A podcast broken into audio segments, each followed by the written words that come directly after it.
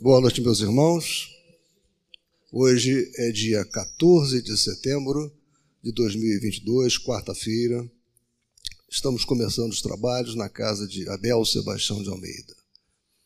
Que a doce e suavíssima paz de Jesus nos envolva, nos ampare, esteja sempre na nossa atmosfera pessoal. Que Deus, no seu infinito amor e bondade, esteja também a tudo coordenando. Bem, meus irmãos, hoje, como sabemos, quarta-feira, é dia de estudos, doutrin, estudos mediúnicos, né? voltados, estudos doutrinários, mas voltados para a prática mediúnica. Nosso irmão Cir irá terminar o estudo dele, né? que ele já está há duas quartas-feiras, né? desenvolvendo aqui conosco, e logo em seguida será projetado o estudo do nosso irmão Antônio. Estudos esses, lembrando da obra Diversidade dos Carismas, de Hermínio Miranda. É, vocês é, irão perceber que nós estaremos disponibilizando é, um, umas informações sobre como fazer o cadastramento. É, então, nós já temos, nesse momento, ainda não está sendo disponibilizado para vocês, mas nós temos já na nossa tela uma série de informações práticas de como é que vocês podem fazer para se cadastrarem né, no nosso site, né? atualizarem os seus respectivos cadastros. Isso, volto a dizer, é muito importante. Para não ocupar muito tempo, só quero fazer uma lembrança, uma informação importante. Dia 10 de outubro, segunda-feira, nós teremos uma Assembleia Geral Ordinária na nossa casa, que terá é, dois pontos, é, objetivamente falando. É a aprovação das contas da administração do exercício de 2022 e eleger é, os membros da diretoria e do, eleger e empossar os membros da diretoria e do Conselho Fiscal. Isso será no dia 10 de outubro. Amanhã deveremos ter a publicação em jornal e passaremos a divulgar em todas as nossas sessões isso, pelo menos às segundas e quartas-feiras. Então, sem perda de tempo, peço a nossa irmã Gisilda para fazer a leitura da página preparatória. Eu seguro para você. Não, não, se botar aqui, tudo bem. Então, meus irmãos, boa noite. Nós vamos então ler uma página é, do capítulo Não saiba a vossa mão esquerda o que dê a vossa mão direita. Importante isso, né? Ou seja, a caridade no anonimato, na profunda humildade. Então vamos lá para a parábola. Estando Jesus sentado defronte do gasofilácio, a observar de que modo o povo lançava ali o dinheiro, viu que muitas pessoas ricas o deitavam em abundância. Nisso, veio também uma pobre viúva que apenas deitou duas pequenas moedas do valor de dez centavos cada uma. Chamando então seus discípulos, disse-lhes: Em verdade vos digo que esta pobre viúva deu muito mais do que todos os que antes puseram suas dádivas no gasofilácio, pois que todos os outros deram do que lhes abunda, ao passo que ela deu do que lhe faz falta. Deu mesmo tudo o que tinha para o seu sustento. É Marcos 12, 41 a 44 e Lucas 21, 1 a 4. Muita gente deplora não poder fazer todo o bem que desejara por falta de recursos suficientes. E se desejam possuir riquezas, é, dizem, para lhes dar uma boa aplicação. É sem dúvida louvável a intenção, e pode até, em alguns, ser sincera. Dar-se-á, contudo, seja completamente desinteressada em todos? Não haverá quem, desejando fazer bem aos outros, muito estimaria poder começar por fazê-lo a si próprio, por proporcionar a si mesmo os gozos mais, por usufruir de um pouco do supérfluo que lhe falta, pronto a dar aos pobres o resto? Esta segunda intenção que esses tais, porventura, dissimulam aos seus próprios olhos, mas que se lhes depara no fundo dos seus corações, se eles os perscrutassem, anula o mérito do intento, visto que, com a verdadeira caridade, o homem pensa nos outros antes de pensar em si. O ponto sublimado da caridade, nesse caso, estaria em procurar ele no seu trabalho, pelo emprego de suas forças, de sua inteligência, de seus talentos, os recursos de que carece para realizar seus generosos propósitos. Haveria nisso o sacrifício que mais agrada ao Senhor. Infelizmente, a maioria vive a sonhar com os meios de mais facilmente se enriquecer de súbito e sem esforço, correndo atrás de quimeras, quase a descoberta de tesouros, de uma favorável ensancha aleatória, do recebimento de inesperada herança, etc. Que dizer do que, dos que esperam encontrar nos espíritos auxiliares que os secundem na consecução de tais objetivos? Certamente não conheceis, nem compreendem, não conhecem, nem compreendem a sagrada finalidade do Espiritismo, e ainda menos a missão dos espíritos a quem Deus permite se comuniquem com os homens. Daí vem o serem punidos pelas decepções. O livro dos médios, na sua segunda parte, itens 294 a 295. Aquele cuja intenção está isenta de qualquer ideia pessoal devem consolar-se da impossibilidade em que se veem de fazer todo o bem que desejariam, lembrando-se de, de, que o óbolo do pobre, do que dá privando-se do necessário, pesa mais na balança de Deus do que o ouro do rico, que dá sem se privar de coisa alguma. Grande seria realmente a satisfação do primeiro se pudesse socorrer em larga escala a indigência. Mas se essa, mas se essa satisfação lhe é negada, submete-se e se limite a fazer aquilo que possa. Aliás, será só com dinheiro que se podem secar lágrimas e dever-se-á ficar inativo desde que se não tenha dinheiro? Todo aquele que sinceramente deseja ser útil ao seu irmão mil ocasiões encontrará de realizar o seu desejo. Procure-se a elas, se lhes depararão. Se não for de um modo, será de outro, porque ninguém há que no pleno gozo de suas faculdades não possa prestar um serviço qualquer, prodigalizar um consolo, minorar um sofrimento físico ou moral, fazer um esforço útil dispõem todos a falta de dinheiro, do seu trabalho, do seu tempo, do seu repouso, para de tudo isso dar uma parte ao próximo, também aí está a dádiva do pobre, o óbolo da viúva. Então é muito linda essa página, né? A certeza que todos nós podemos ajudar de alguma forma. Tem a caridade, estou fazendo palestra, não, material, né? Se saciar uma fome, isso é tão importante, né?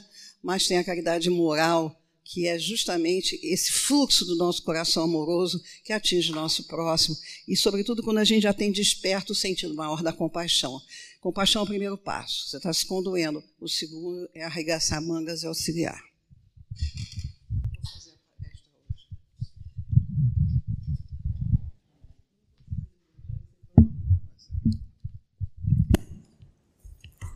Boa noite, meus irmãos. É, Jesus nosso amigo amado mestre nos ampare e sustente.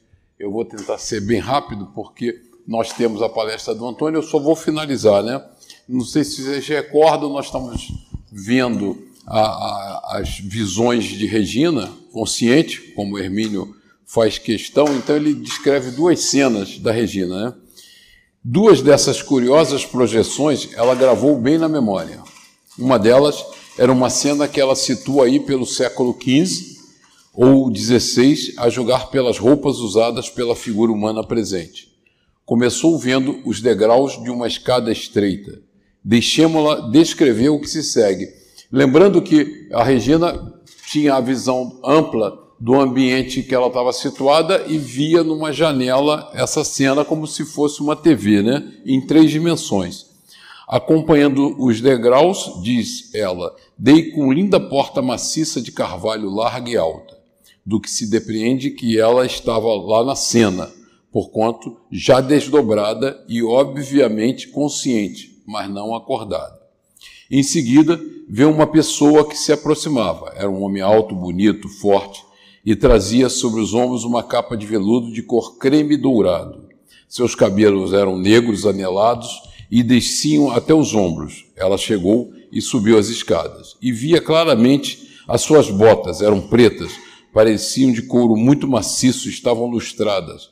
Ela chegou até a porta e parou diante dela, com um pé no degrau de baixo. A cena parou aí e permaneceu como que congelada por algum tempo. Em seguida, a janela fechou-se, né? a janela da visão dela é, fechou-se. Dentro da nossa classificação, onde poríamos o fenômeno? Pergunta Hermínio. Como clarividência, ou seja, uma cena vista à distância, no tempo, século XV ou XVI, e no espaço, Europa, talvez, ou uma cena mediúnica. Né? E a gente lembrando que ele separa vidência de clarividência, né? na qual o espírito desencarnado produziu as imagens para ela. Ou terceira hipótese, de dramatização de cena registrada na sua memória integral e porque, por algum estímulo desconhecido, de repente, emergiu na consciência. Não sei como decidir.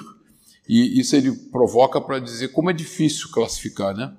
Ainda mais que temos aqui o complicador da superposição de ambientes, ou seja, de uma ambiência encaixada na outra. Roberto, eu não trouxe o passador de slide é, ignorando dogmas espaciais e temporais. Esqueci. Obrigado.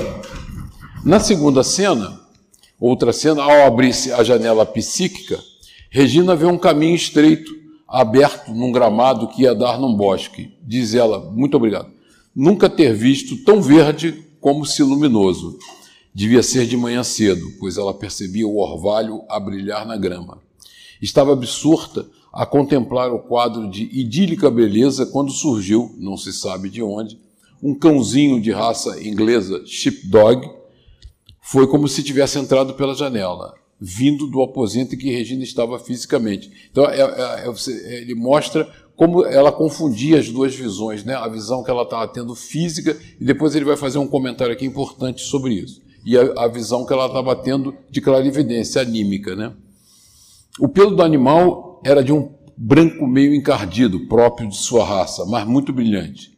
No início da trilha, sacudiu-se todo, devia estar molhado, provavelmente dormira fora de casa, pensou ela, e se molhara ao sereno. Em seguida, saiu correndo pela trilha fora, balançando seus pelos, até entrar pelo bosque, onde desapareceu. Regina morreu de pena de perdê-lo. Era um lindo cão. Todo o local era lindo. Era uma pena que ela também não pudesse entrar pela sua janela psíquica e ir ao encalço do cãozinho Peralta. Ela própria, contudo, deixa no ar uma dúvida. Ou talvez pudesse. Quem sabe? E acrescenta um comentário para o qual não tem a minha concordância. Nunca experimentei. Respondo eu.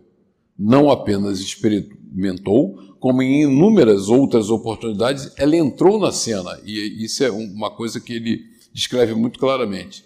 Ou se viu lá, em outro tempo e espaço, como personagem de história verídica.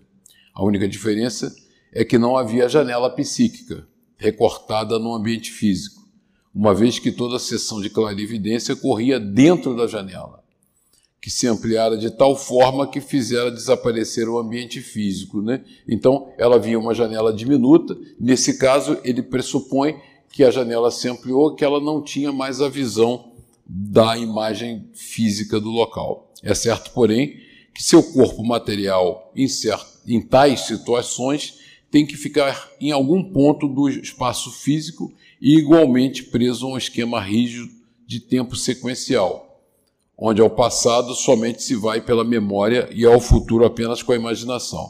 Mas no fundo não é tudo memória? E aí ele fala sobre visão encefálica e audição coclear. E aí eu, eu trouxe isso aqui, não é para dar aula de biologia não, mas é interessante, né?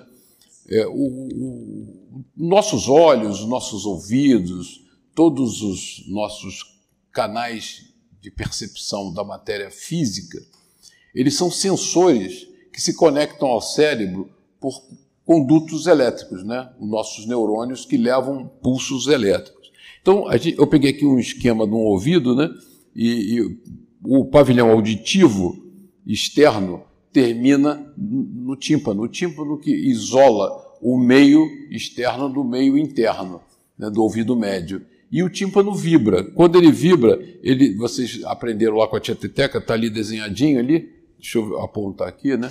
O, a, o martelo e a bigorna. E a cóclea é esse caracolzinho 3 aqui, que justamente vai gerar os impulsos elétricos. Então, o que, que o Hermínio quer nos mostrar? Você pode estar ouvindo o som ambiente, né, que está vindo aqui as vibrações sonoras pelo canal auditivo, estimulando o tímpano e fazendo a, a, o martelo e a bigorna baterem, você vai ver que a, o martelo aciona a cóclea e a cóclea gera os sinais elétricos. Então, você ouve, mas paralelamente, alguém do mundo espiritual está estimulando eletricamente diretamente a cóclea. Então, você está recebendo uma mensagem auditiva no seu cérebro sem ter nenhum estímulo físico concreto. Então, ele usa a estrutura sensorial para te fazer um estímulo aqui. Então, a partir da cóclea, por isso que ele chama de audição coclear, porque ela não depende de alguém estar falando. É um espírito, um amigo, que estimula a cóclea e faz com que os impulsos elétricos cheguem ao cérebro, né? Então vamos passar aqui. A mesma coisa se dá com o diencéfalo, né? Que essa coisinha verde aqui, pequenininha, que é o centro do controle é, nosso de uma, uma série de emoções, inclusive a visão. Então ele está ali naquela parte, o diencéfalo, que é esse 1 aqui, é a parte caudal do cérebro anterior que se ocupa da região central do cérebro. O diencéfalo é constituído de hipotálamo, tálamo, subtálamo, mas vocês vão lembrar da, da importância dessa região cerebral porque ali está a hipófise, está a epífise, está uma série de glândulas que têm uma relação direta com a nossa espiritualidade. Então, pela estimulação direta elétrica desse pequeno, né, é, essa pequena glândula aqui, a espiritualidade consegue que você veja o que ela deseja, sem você precisar usar os seus olhos, né? Por isso que ele fala. E aí eu, eu, eu cacei porque nessa região ali você tem a pineal, né? André Luiz, isso eu achei importantíssimo para nós, não tem nada a ver com o livro. André Luiz ultrapassou, olha, olha que coisa curiosa, não sei se é de domínio público. Uh, André Luiz antecipou informações que foram postuladas, pesquisadas e confirmadas 60 anos depois da publicação do livro Missionários da Luz. A publicação do artigo intitulado Historical and Cultural Aspect of the Pineal Gland comparação entre as teorias do espiritismo de 40 e a, a, a científica atual, a, né, aspectos históricos, representa um marco histórico, pois coroa a entrada de Chico Xavier em uma das mais respeitadas bases de dados literária médica mundial, o PubMed, o artigo demonstrou que a mediunidade é uma forma de obtenção não usual do conhecimento e que Francisco Cândido Xavier, através de André Luiz, trouxe colaboração inusitada à ciência médica, ressalta a matéria. Então, na, nessa publicação médica científica, o livro Missionário da Luz, André Luiz, são citados com distinção, porque eles se anteciparam em 60 anos o que foi checado depois. Isso é muito legal a gente sabia que Chico está lá, está lá no, no, livro como um homem que foi capaz, através da mediunidade, de antecipar conhecimentos da fisiologia humana muito antes da gente. Né? Então, por isso que Hermínio explora isso aí. Então, visão direta. Diz ela, para encerrar, que não sabe como a janela que se abre diante de seus olhos, como essa janela se abre. Subitamente a janela está ali. Sabe, contudo, como se fecha as figuras ou cenas começam a derreter-se, como se estampadas numa fina placa de cera levada ao calor. Não escorrem, porém, de cima para baixo, a desmoronar, como acontece com um cone de sorvete ou uma lâmina de gelo. Derretem-se, oscilando lentamente, deformando-se pouco a pouco até desaparecerem.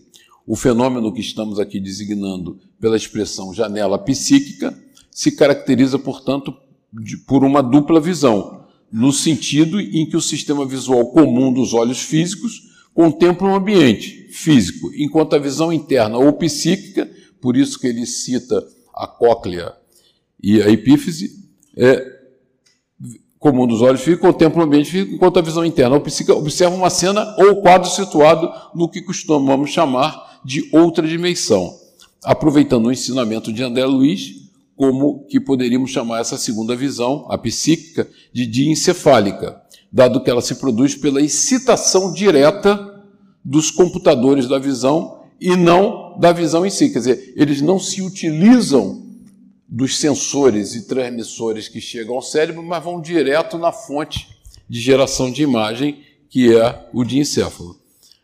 Ensina ele, em Secretos da Mediunidade, na maioria das técnicas de desenvolvimento, ocorre uma combinação da visão normal com a visão espiritual. E isso aconteceu, a descrição da Regina, a janela psíquica, é, esse nome é um nome que, é, esse título é do Hermínio, quer dizer, você está vendo ali uma janela, como se fosse uma TV tridimensional, e está vendo a cena comum. Por quê? A cena comum vem pelos olhos e a cena é, é, mediúnica ou é, anímica vem diretamente pelo cérebro, pela estimulação desses órgãos. A, a, a, imagem resultante é mais objetiva e é vista pelos olhos, bem como pela visão espiritual. Né? Então, eu só fiz aqui, né? O olho é um sensor e você tem o, o, o, o quiasma óptico que leva toda a informação elétrica que é gerada pela sensibilização dos sensores aqui dos olhos para o cérebro e aí você tem a, a glândula pituitária e todo o sistema nervoso que faz com que você tenha visão. Audição coclear e visão diencefálica. Nada impede, portanto, que os olhos físicos vejam o ambiente físico e a visão espiritual ou diencefálica registra o ambiente hiperfísico ou espiritual, normalmente invisível aos olhos materiais. Creio legítimo supor que assim como a consciência pode, ocasionalmente, ficar distribuída em dois pontos distintos, ao mesmo tempo, ou seja, no corpo físico e no corpo espiritual. Também a visão pode ocorrer em paralelo, sem que uma interfira na outra ou a audição, sem que uma interfira na outra. O sensitivo pode perceber ao mesmo tempo uma voz íntima que lhe fala sem som, enquanto ouve o ruído da rua ou uma pessoa que canta na casa ao lado. Ainda com o André Luiz, diríamos que esse tipo de audição é coclear, né? E isso vai ser comum. Você está no desenvolvimento, você está ouvindo e está vendo os barulhos, o cachorro do vizinho e tal, mas você está ouvindo alguém falar ali dentro para você. Perigo dos óculos. Não exige o patente para as proposições que aí ficam, que foi, foram deles, foram criadas por Hermínio, né? Janela psíquica foi um termo dele. E não passa um esforço honesto para explicar e catalogar fenômenos muito estudados, mas ainda pouco entendidos. Não importa, contudo, que tenhamos ou não nomes apropriados para os fenômenos. Os nomes são meros rótulos, como vivia dizer Silver Beast, Acho o sábio índio desencarnado que os homens se. O nome São Mero roda como dizia mesmo. Acha o sábio índio desencarnado que os homens se preocupam demais com os rótulos das coisas. Talvez por isso acabem esquecendo de examinar o conteúdo dos frascos e dos pacotes nos, nos quais vão pregados os rótulos. O Pequeno Príncipe de Saint-Exupéry se queixa da fixação das pessoas com os números. Mal nos conhecem e já querem saber quantos anos tem, quantos quilos pesamos, quanto dinheiro há na conta bancária ou que carro temos na garagem. Pouco se interessam em saber, contudo, que tipo de pessoas somos. Quanto aos fenômenos psíquicos, claro que os nomes nos ajudam a raciocinar. Não precisamos estar a repetir que desejamos nos referir àquele fenômeno segundo o qual o sensitivo se desdobra e vê a distância basta chamá-lo pelo rótulo de clarividência. É preciso cuidado, não obstante, para que o rótulo não se torne mais importante do que o conteúdo do fenômeno, ou seja, como ele ocorre, porque e para que, e se possível, que leis naturais regulamentam a sua eclosão. Essa psicose do rótulo precisa ser controlada, mesmo porque os fenômenos suscitados pelo espírito encarnado ou desencarnados, não costumam submeter-se docilmente a nossas arbitrárias classificação, né? Deixa eu ver só se um minutinho, por favor. É. Beto, eu, eu acabei avançando aqui. Põe o último slide, por favor. Só queria saber, é o meu último slide mesmo. Tenho que correr. É, e, e, ele quer nos explicar e, e que a terminologia toda se serve única e exclusivamente para facilitar o entendimento, mas o fenômeno em si é muito mais importante. Quando pensamos ter conseguido inventar um bom rótulo e descobrir toda a mecânica dos fenômenos, eles explodem de maneira diferente, obrigando-nos a abandonar a explicação anterior que nos parecia tão abrangente. Colin Wilson, desalentado, queixa-se disso em mais de uma oportunidade. Por exemplo, uma das coisas mais desencorajadoras da pesquisa psíquica é que tão logo a gente consegue elaborar uma teoria sensata e científica para explicar algum problema, descobre-se novo caso que a contradiz. Isso nos leva de volta a Kardec, naquele exato ponto em que começamos nossas especulações neste capítulo. Como todo estudioso competente e responsável, ele observou o fenômeno, fenômeno e propôs-lhe uma explicação teórica. Não lhe faltou, contudo, dignidade e humildade intelectual para acrescentar que não considerava sua manifestação pessoal como última palavra no assunto. Propunha mesmo que se aguardassem novos estudos que certamente viriam, como vieram com o tempo. Aliás, esse é um dos mais difíceis problemas suscitados pela pesquisa psíquica, a falta de umidade intelectual dos pesquisadores que, em vez de aprenderem com os fatos, preferem forçar suas teorias prediletas sobre eles, com a tola arrogância de ensinar a Deus como devem ser feitas as coisas da vida. Obrigado, Jesus. Beto, se quiser preparar a apresentação do Antônio, então fica aqui a mensagem. Eu acho que Hermínio foi muito preciso nessa denominação e fez uma referência importante para Kardec. Imagine Kardec estudando as mesas girantes, né? Tinham todo tipo de hipóteses científicas, materiais sobre mesas girantes, e Kardec foi lá no cerne do problema descobrir a origem é, fundamental daquele fenômeno físico, né? e temos aí essa maravilhosa doutrina, dado o trabalho, a cuidade e a precisão de Kardec na compilação do que foi visto. Obrigado, Beto. É, obrigado, boa, boa noite para vocês. Bom, agora o Beto está botando ali o, o estudo do Antônio.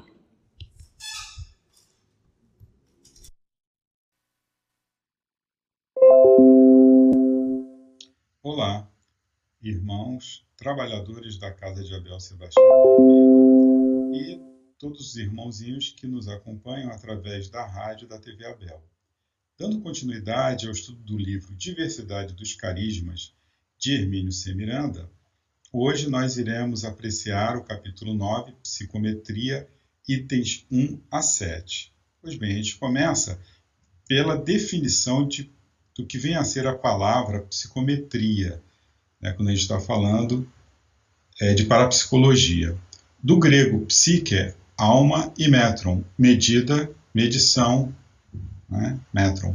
Então seria, no sentido literal, uma medição da alma, do espírito, o que é, o Hermínio ele não concorda, ele implica né, com essa palavra psicometria, com, com sua razão, porque ela não define né, realmente o que significa esse termo, o que esse termo foi usado né, para exemplificar.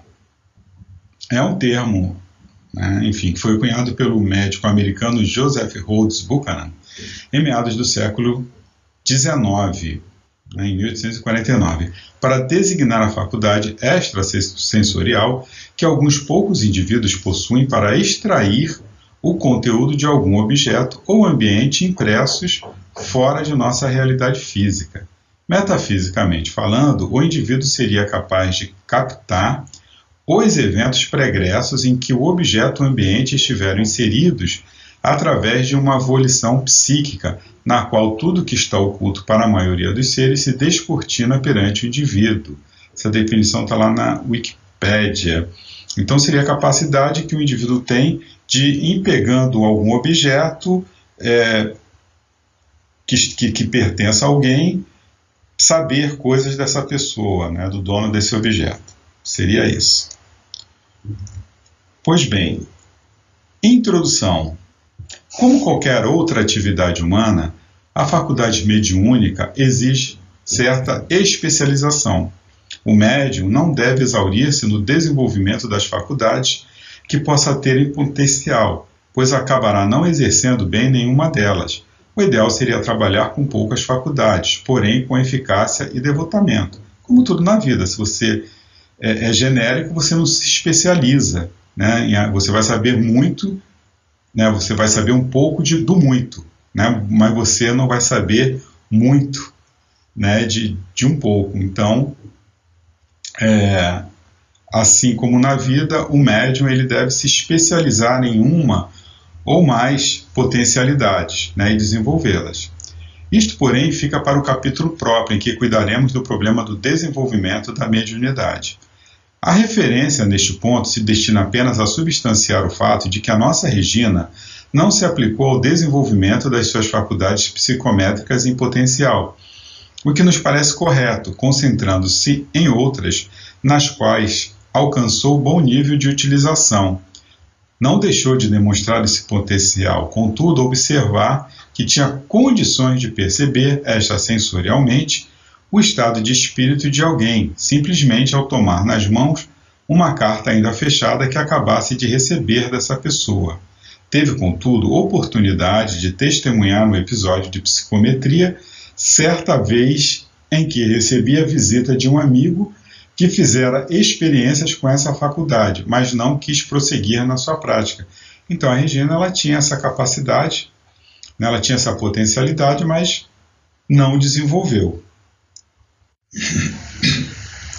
Regina perdera de vista em sua casa uma gravura na qual estava precisando com urgência para um trabalho.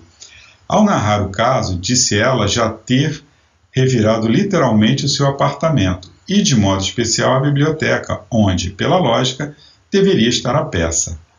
Será que o amigo psicômetra poderia ajudá-la? Ele relutou, alegando que há muito não fazia aquilo e nem sabia mais como fazê-lo. Mas, ante o apelo e insistência dela, resolveu ceder. Não custava tentar. Pediu-lhe algo que pudesse ter estado em contato com a sumida gravura. Mas o que? De repente, Regina lembrou-se: suas mãos haviam sido, por certo, a última coisa que estivera em contato com o papel. Ele concordou, tomou-lhe as mãos, permaneceu em silêncio por alguns momentos e declarou a seguir: A gravura está no mesmo lugar onde você guarda uma pequena caixa de madeira. De, perdão. A gravura está no mesmo lugar onde você guarda uma pequena caixa de madeira com um material de costura. Ora, começou ela a rir seria o último lugar onde eu poderia tê-la colocado. Mas ele insistiu. Era lá mesmo, bastava conferir. Ela foi e encontrou a gravura recalcitrante. Estava mesmo ao lado de uma caixinha de madeira que lhe servia para guardar material de costura, na parte superior de um armário embutido. Só então Regina lembrou-se de como fora ela parar ali. Esteve a examinar a gravura quando chegaram umas crianças. Temerosa de que a estragassem ou a pedissem, era uma peça de relativo valor, achou prudente guardá-la em lugar seguro e provisório para depois dar-lhe o destino que tinha em mente. Era a melhor maneira, naquela emergência, de evitar dizer um não às crianças. É curioso como ela própria assinala que não indicar o armário, limitou-se a localizar a gravura ao lado da caixa de costura. Teria sido muito lógico que dissesse: a gravura está dentro do seu guarda-roupa na prateleira de cima, junto de uma caixa de costura. Ao contrário, disse apenas que ela estava no mesmo lugar onde você coloca uma caixinha de madeira com material de costura. Prepare-se, leitor, para algumas turbulências desse tipo, pois os problemas suscitados pela psicometria não são nada fáceis de serem ordenados num quadro classificatório, tudo bonitinho, com cada coisa no seu lugar e tempo. Basta dizer que ainda não se dispõe de uma teoria ou uma hipótese viável que sirva indiscriminadamente para todos os casos observados. Então é muito complexa né, essa coisa da, da psicometria. Né? Nós vimos lá a definição que é você o sensitivo pega um objeto e consegue é, é, sintonizar, né, saber o que aconteceu com o dono daquele objeto. Aqui, no caso, você vê que já foi o, o, o contrário. Ele segurou as mãos do dono do objeto para conseguir encontrar o objeto. Então, você realmente conseguir aí, né, um, um, exemplificar isso, enfim, detalhar isso, é, é complicado porque são vários casos e cada caso com sua particularidade. Continuando, é preciso acostumar-se à ideia de que em psicometria temos montanhas de perguntas para montículos de respostas, se é que podemos chamar de resposta o que sabemos sobre uma das mais estranhas, curiosas e fascinantes faculdades do ser humano. Ernesto Bozano estava coberto de razões quando intitulou seu estudo sobre essa questão Os Enigmas da Psicometria. Convido o leitor a enfrentar comigo algum desses enigmas. Prometo-lhe uma viagem pelo misterioso território de uma fantástica realidade, sem ser preciso levar muito equipamento para essa excursão. Basta segurar-se bem, estar alerta para examinar tudo com muito cuidado e ter a dosagem de humildade intelectual para não se afligir com a própria ignorância. Em outras palavras, seremos duas perplexas ignorâncias a visitar um mundo de coisas incríveis, mas possíveis, fantásticas, mas factuais. Quem tem um fato, disse alguém, não está sujeito ao que tem apenas um argumento. Explicável ou não, a psicometria é um fato. Né? Tem pessoas que não acreditam. Né? Mas como que você pode negar um fato? O fato existe. Nós temos nesse mundo da psicometria vários e vários casos, casos de, de até policiais, que os policiais recorrem a sensitivos para descobrir paradeiro de pessoas desaparecidas, descobrir criminosos e com muita é, é, eficácia. Então, os próprios policiais, né, que são incrédulos a princípio, eles não sabem, eles sabem que não sabem o que ocorre, sabem que, que ocorre, mas não sabem como. Né? Então, diante de um fato, você não tem argumento que possa derrubar esse fato. Enquanto não lhe descobrirmos o mecanismo, ficaremos como os índios brasileiros que viram Diogo Álvares Correia, o Caramuru, fulminar com uma estranhíssima explosiva máquina um pássaro na floresta. Virou Deus, na hora. Não ambicionemos tanto, né? Pois é, quando a gente ignora um fato, tudo é maravilhoso né? Quando a gente ignora o porquê, né? Não do fato em si, mas o, o, o porquê desse fato existir, né? Como que esse fato ocorre diante do, do inexplicável, né? A gente vai ficar sempre surpreso. Comecemos pela palavra em si. Aí ele, ele já entra na definição da palavra. Né? Psicometria é um dos termos inadequados para caracterizar fenômenos psíquicos, mas que pegou. Esses rótulos, quando pegam, ficam muito difíceis de serem substituídos por outros mais vistosos ou adequados, e principalmente mais compatíveis com o conteúdo do frasco. Como se pode facilmente perceber, psicometria seria algo que nos ensinasse a medir a alma, o que não faz sentido algum. O doutor Nandor Fodor, na sua já citada enciclopédia, decidiu-se pela definição proposta pela senhora Esther Dowden, respeitada médium inglesa, também conhecida pelo nome de senhora Trevor Smith, por causa dos seus dois casamentos. Segundo ela, a psicometria é uma faculdade psíquica de certas pessoas que as possibilita adivinhar a história ou eventos ligados ao objeto material com o qual se ponham em contato direto. Como não vamos perder tempo em busca de melhor definição, fiquemos com essa mesma. Continuando, item 3: Natureza como cinegrafista. Há dois estudos clássicos da maior confiabilidade feitos por dois pesquisadores pacientes e competentes, Um deles é J. Rhodes Buchanan, é aquele que cunhou né, o que seria esse fenômeno né, com a palavra psicometria, aquele mesmo que a gente viu lá na frente. Americano, dentro da faculdade, professor de medicina em Covington, Kentucky, Estados Unidos. Ele nasceu em 1814 e morreu aos 85 anos em 1899. Seu Manual of Psychometry, perdoem aí se é, o, né, o meu inglês, mas eu acho que é isso. Foi publicada em Boston em 1889, após muitos anos de intensa pesquisa. Outro clássico é The Soul of Things, A Alma das Coisas, um belo título publicado em 1863 pelo Dr. William Denton, professor de geologia em Boston, Estados Unidos. O professor Denton realizou inúmeras experiências com a sua irmã, Anna Denton Creed, com a sua esposa e depois com o filho. Foram 30 anos de pesquisa. Sua conclusão não deixa a menor dúvida. A existência da psicometria é inquestionável. Olha, ele tinha uma série de fatos, fatos comprovadamente verdadeiros, então, inquestionável. Você pode não saber explicar, mas existe. Né? Eu não creio em brujas, pero que elas há, elas há. Não podemos aqui mergulhar mais fundo nesses livros fascinantes. Primeiro, porque, lamentavelmente, não os tenho em mãos. Conheço-os apenas de citação. E, em segundo lugar, porque nosso livro ficaria grande demais. Rogue, entretanto, a complacência do leitor para citar uma bela frase do Dr. Denton, escritor nato, além de grande pesquisador, e que resume a tese fundamental da sua obra sobre a psicometria escreveu ele em Nature Secrets, nas Segredos da Natureza, o seguinte: Desde a primeira madrugada de luz neste mundo infame, quando em torno do seu berço tempestuosas cortinas o envolviam, a natureza tem estado a fotografar cada momento. Que galeria de retratos tem ela? Denton William, 1863. Então, ele achava que a natureza, né, tirava retratos do, dos acontecimentos.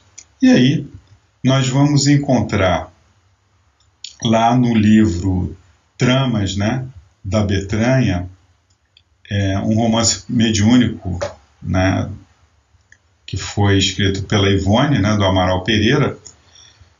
Né, inicialmente, é, ela foi inspirada pelo espírito Roberto de Canalejas, né, e 40 anos mais tarde, esse livro ele foi reconstruído, né, essa história foi reconstruída pelo espírito Charles. Né, relata a história da infeliz Andréa que dá fim à sua vida precip precipitando-se no mar.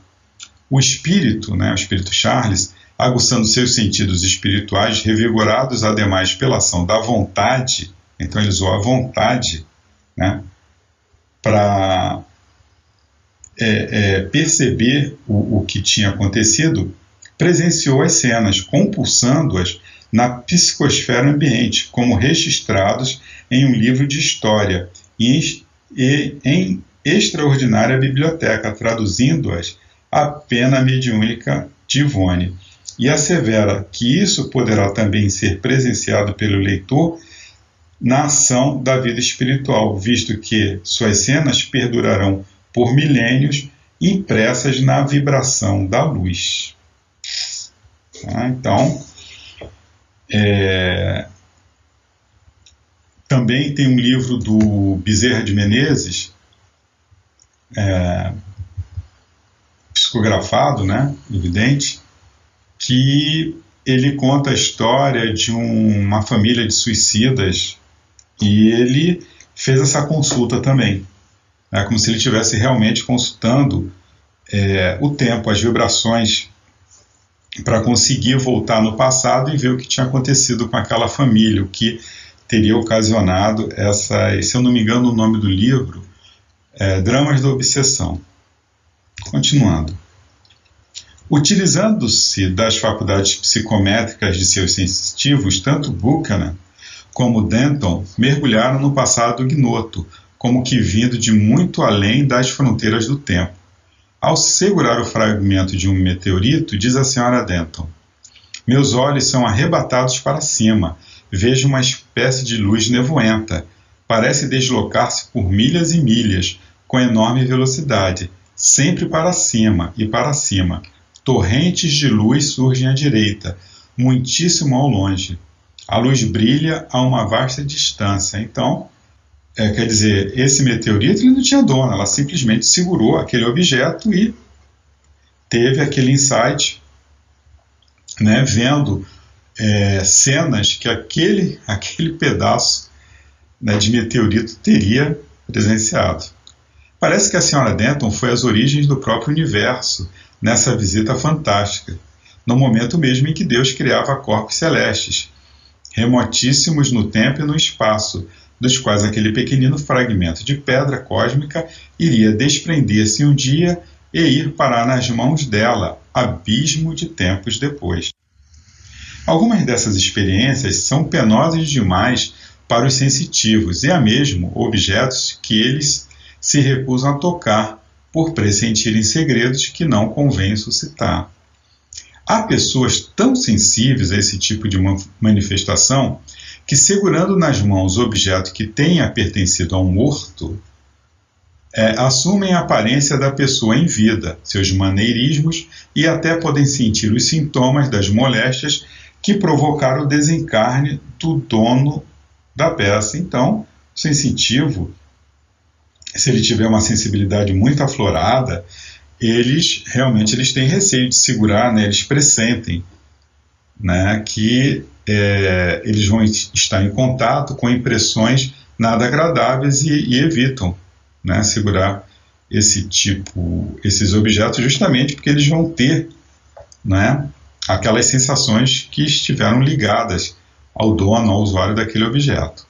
Segundo Crowell, in The Identity of Primitive Christianity and Modern Spiritualism, desculpe aí mais uma vez né, o meu inglês, citado pelo Dr. Nando Fodor, Luiz Napoleão mandou destruir guarita de sentinela na qual três soldados sucessivamente se mataram. Então ele achava que aquela é, sentinela ali tinha alguma energia ruim e mandou destruir, porque já três já tinham cometido suicídio ali. Né?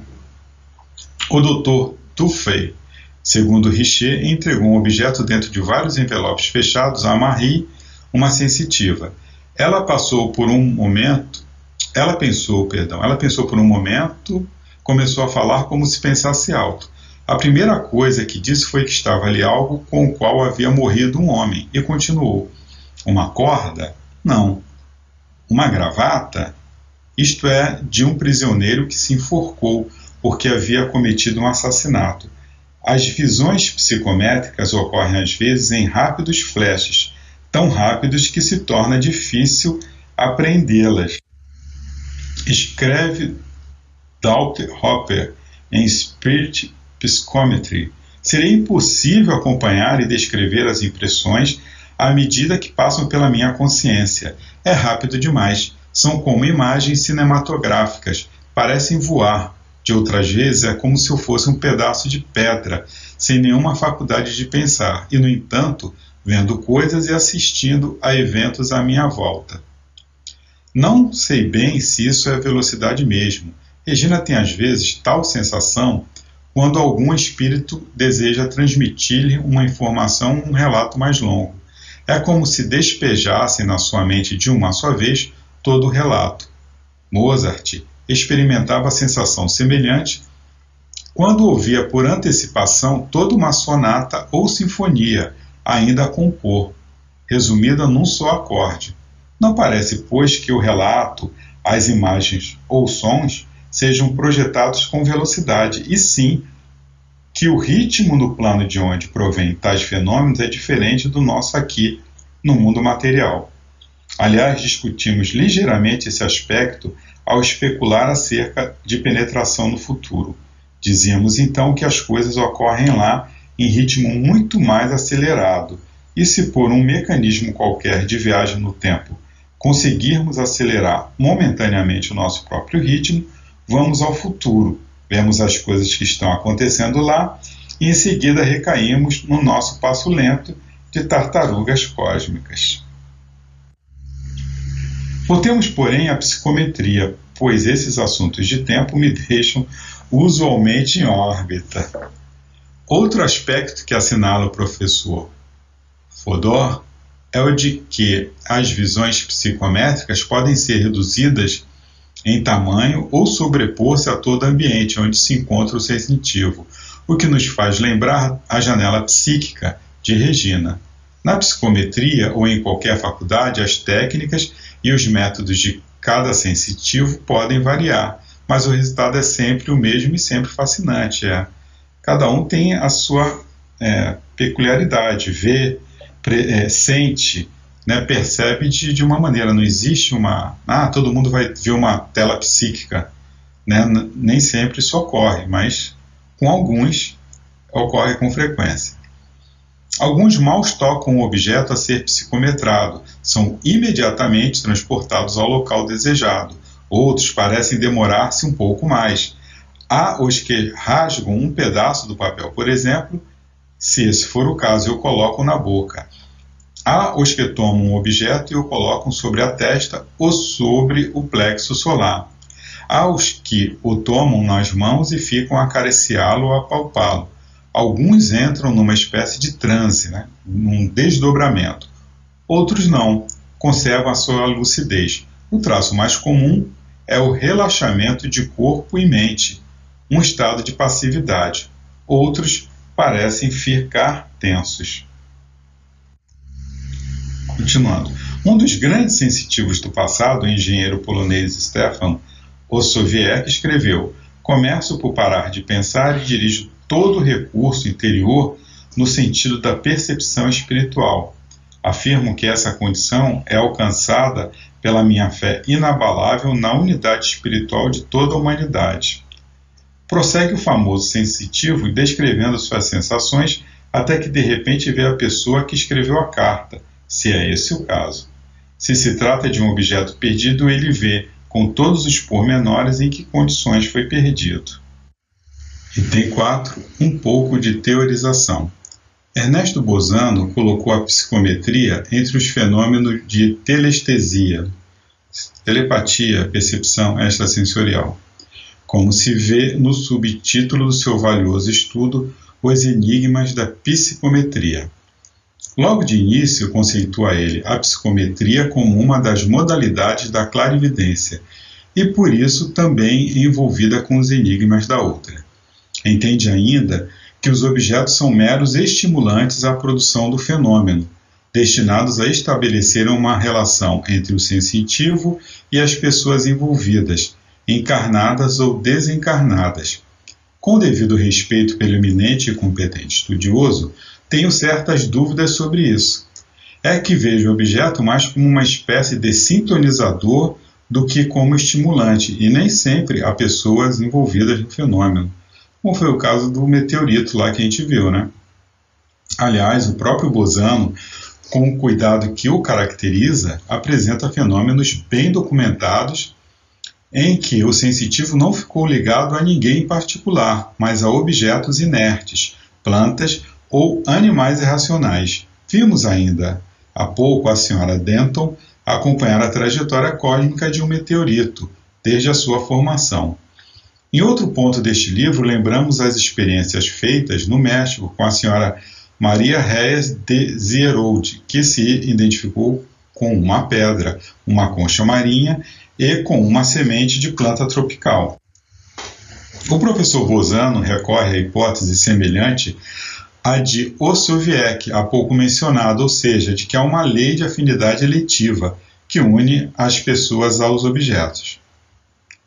Ainda que o termo fluido seja um tanto vago, há, por certo, uma ligação magnética qualquer, acho eu, não apenas entre pessoas e objetos, mas também e principalmente entre as pessoas, como nos propõe o Soviec.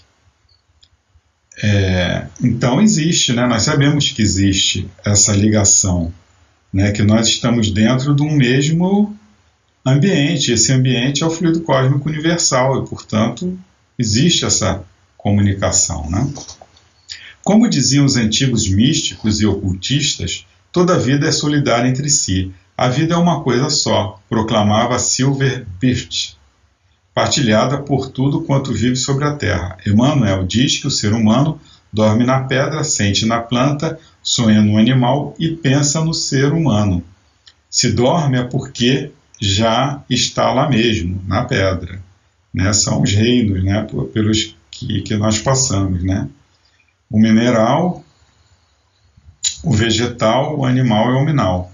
O Dr. Albert Schweitzer pregou a doutrina de, da reverência pela vida, por entender também una, embora partilhada por todos, cada qual com a sua fagulha pessoal, doação divina que nos faz indestrutíveis e imortais, contudo, o potencial da, da perfeição.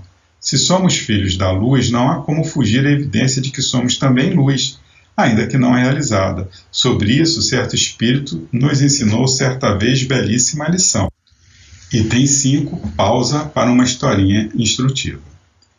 Vinha de séculos e séculos de equívocos lamentáveis. Sua experiência, ou pelo menos a que mais fundamente se gravara no seu psiquismo, fora num convento que a que fora recolhida contra a sua vontade, porque a mãe a consagrara ao nascer a Virgem Maria. Não era, porém, o convento que ela queria, e sim a vida normal de uma jovem de seu tempo. Além do mais, era dotada de faculdades mediúnicas. Via espíritos, conversava com eles e até os deixava incorporar-se nela.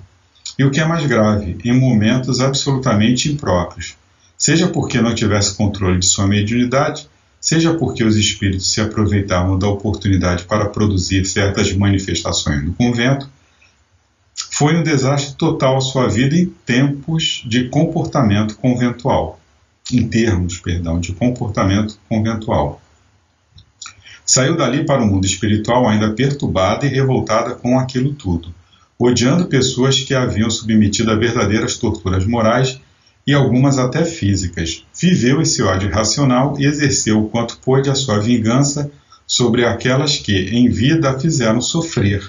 Com isto, perturbava-se cada vez mais. Então, ela foi colocada no convento contra a sua vontade. Lá, se ela já fosse uma pessoa absolutamente normal, entre aspas, né? que ela, por ser médium, não é anormal, mas na época, enfim, era vista como tal. Imagina dentro de um convento, ela receber né, de, é, é, espíritos e, enfim, conversar com eles e deixarem eles se incorporarem, né, falarem através dela, fazerem determinadas coisas, isso perturbava né, a ordem ali daquele convento, enfim, ela, ela devia ser submetida a tratamentos terríveis, né? Mas aí ela chega no plano espiritual, perturbada, e procura vingar-se, mas olha só o que acontece. Com, com isto, ela acaba se perturbando cada vez mais, né? O ódio, a, enfim, a vingança e só trazem cada vez mais desequilíbrios. Sabemos disso graças ao Consolador prometido. Continua.